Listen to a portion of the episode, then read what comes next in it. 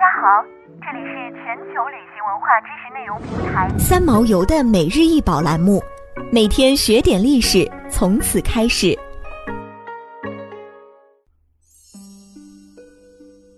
每天学点历史，从每日一宝开始。今天给大家分享的是都拔毗沙门天立像。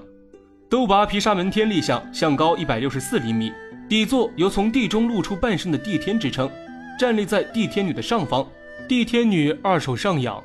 承托毗沙门的两只脚，旁边有邪鬼做畏缩状。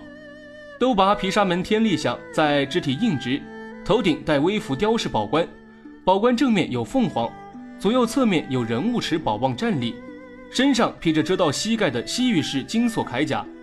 遮膝铠甲是模仿西域一带常见的伊朗系武装武士像，双手佩戴虾节式的护臂，小腿绑虾式护腿。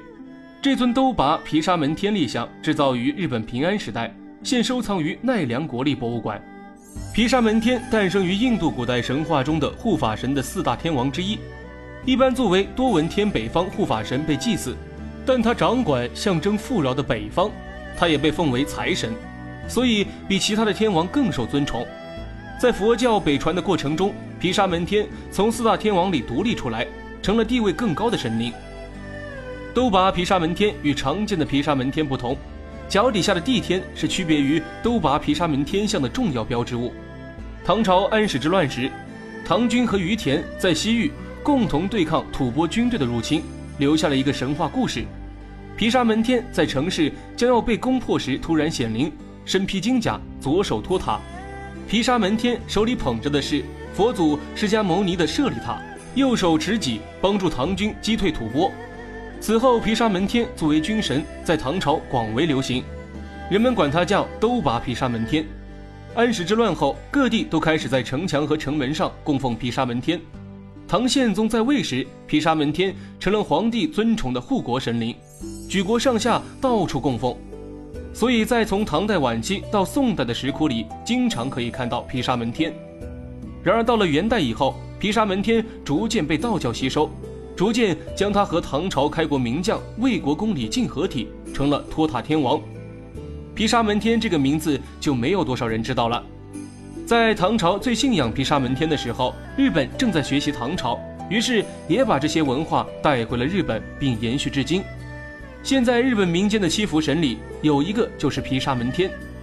二零二零年二月四日，奈良国立博物馆举办了一个有趣的古代雕塑特展——毗沙门天，北方的镇护之神。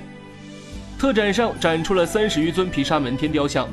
除了一尊唐代的都拔毗沙门天立像之外，其他都是日本本土制造的。本作品是特展中其中的一座本土雕像。唐代的都拔毗沙门天立像于平安初期由中国唐朝传入日本，曾在平江门之乱时被安置在平安京上，后来罗城门被大风吹倒，这才被转移至东寺收藏，现为东寺相传之物。日本早期的毗沙门天像全都是在模仿唐朝，例如东寺保存的都拔毗沙门天立像，在日本有好几个早期仿制品。自平安时代后期开始摹刻该东四像，其中京都清凉寺和鞍马寺相传的摹刻像是在对原像进行了独自解释的基础上制造而成，而本作品则完全忠于原唐代像。相较于东四像的腰部和脚部有细微动作，本像则为静态站立。